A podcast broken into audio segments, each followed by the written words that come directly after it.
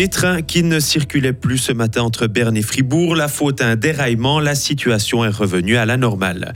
Les riches doivent passer à la caisse pour lutter contre le réchauffement climatique. Une idée des jeunes socialistes et le peuple pourraient voter. Et enfin, vous renoncez au saumon et au foie gras pour les fêtes. Pas de souci, nous avons une délicieuse alternative à vous proposer en fin de journal. Et le temps, un ciel qui va se voiler. Il va faire de 8 à 11 degrés. Voici le journal de Léo Martinetti. Bonjour. Bonjour Rio, bonjour tout le monde. Le trafic ferroviaire entre Berne et Fribourg interrompu. Un train de marchandises a déraillé ce matin dans la banlieue de la capitale. Le trafic de la ligne entre Berne et Fribourg a d'abord été complètement coupé avant de reprendre normalement à 7 heures. Les CFF préviennent que des retards et d'autres suppressions sont encore possibles. Créer un fonds climat en taxant les successions de plus de 50 millions de francs. C'est l'idée d'une initiative des jeunes socialistes suisses. Ils ont annoncé hier avoir récolté plus de 130 000 signatures. Le texte devrait donc être déposé début 2024.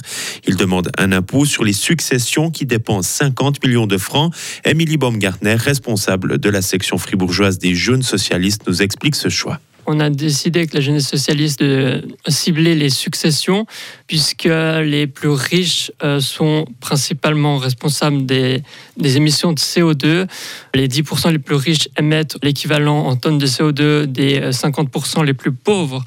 Et les successions pour euh, aussi réduire en fait l'écart entre les plus riches et les plus pauvres qui est en train de se creuser dans notre société. De leur côté, les jeunes PLR ont déjà annoncé qu'ils combattraient vivement cette initiative. Pour eux, il s'agit d'une attaque frontale contre le modèle de réussite suisse. Les Suisses pessimistes pour 2024. Les prévisions ne sont pas bonnes pour leurs finances. Selon un sondage de Comparis, près d'un tiers des Suisses tablent sur des pertes financières l'an prochain. En cause, l'augmentation des primes d'assurance maladie et la hausse des loyers et des taux hypothécaires. Par contre, la majorité des personnes interrogées ne souhaitent pas renoncer à la voiture ou au voyage. Après dix ans d'arrêt, elles reprennent du service. Les remontées mécaniques de San Bernardino dans les Grisons sont à nouveau ouvertes. Une réouverture qui s'inscrit dans le projet de l'investisseur tessinois Stefano Artioli. Il prévoit d'injecter 300 millions de francs dans la station touristique en difficulté. Les remontées mécaniques de San Bernardino étaient à l'arrêt depuis 2012. L'argent manquait pour effectuer les rénovations nécessaires. À l'étranger, Emmanuel Macron demande un cessez-le-feu durable à Gaza. Le président français s'est entretenu hier avec le premier ministre israélien Benjamin Netanyahou. Il souhaite une pause dans les combats pour que la France puisse mener des actions humanitaires sur le territoire palestinien. De son côté, Benjamin Netanyahou a tenu Emmanuel Macron informé des derniers développements de la guerre à Gaza et sur les efforts effectués pour ramener les personnes détenues par le Hamas. Nouvelle manifestation en Argentine. Plusieurs milliers de personnes se sont rassemblées hier à Buenos Aires. Elles dénoncent un décret de dérégulation massive de l'économie par le nouveau président argentin Javier Milei. Il s'agit euh, du troisième rassemblement en huit jours. En parallèle à cela, le président élu le mois dernier poursuit sa révolution libérale. Il a envoyé au Parlement un ensemble de dossiers concernant la sphère publique et privée, les domaines fiscal, électoral ou encore matrimonial. Une petite tranche de faumon ou un peu de faux gras. Ouais, vous avez bien compris, du faumon ou du faux gras, ce sont des mets, euh, ces mets sont des alternatives végétales au traditionnel saumon et foie gras, souvent présents sur nos tables en cette période de fin d'année. Isabelle De Trois, fondatrice de l'Académie Anti-Gaspi, anime des ateliers au Neighbor Hub sur le site de Blue Factory. Juste avant Noël, une dizaine de personnes sont venues découvrir ces recettes. Et premier ingrédient pour son faux gras, un kilo de noix de cajou qu'elle verse dans son robot mixeur.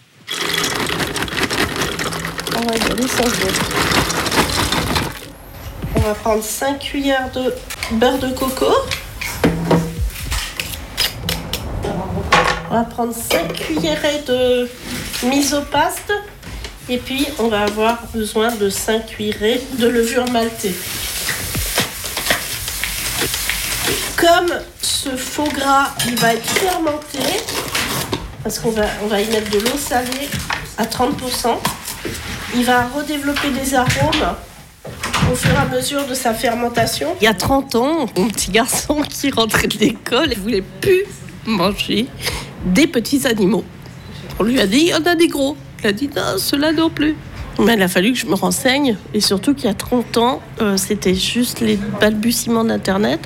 Donc il fallait que j'aille euh, chercher très loin dans des bibliothèques, etc. Et puis euh, prendre conseil auprès d'autres mamans. Alors le but c'est d'obtenir une belle pâte. Des fois il y a des choses qui restent sur le bord, mais ça commence à. Et en termes de goût, est-ce que vraiment on s'y retrouve? En termes de goût, oui, des fois c'est la texture qui n'y est pas. La texture c'est beaucoup plus dur que le goût. Vous êtes venu à cet atelier, pourquoi? Et ben moi je suis cuisinier de base, du coup ça m'intéresse aussi de, de voir un peu les, ce qu'on peut faire de différent, puis ben, la curiosité surtout. Est-ce que vous avez déjà eu l'occasion de faire justement de la cuisine végétale ou pas du tout?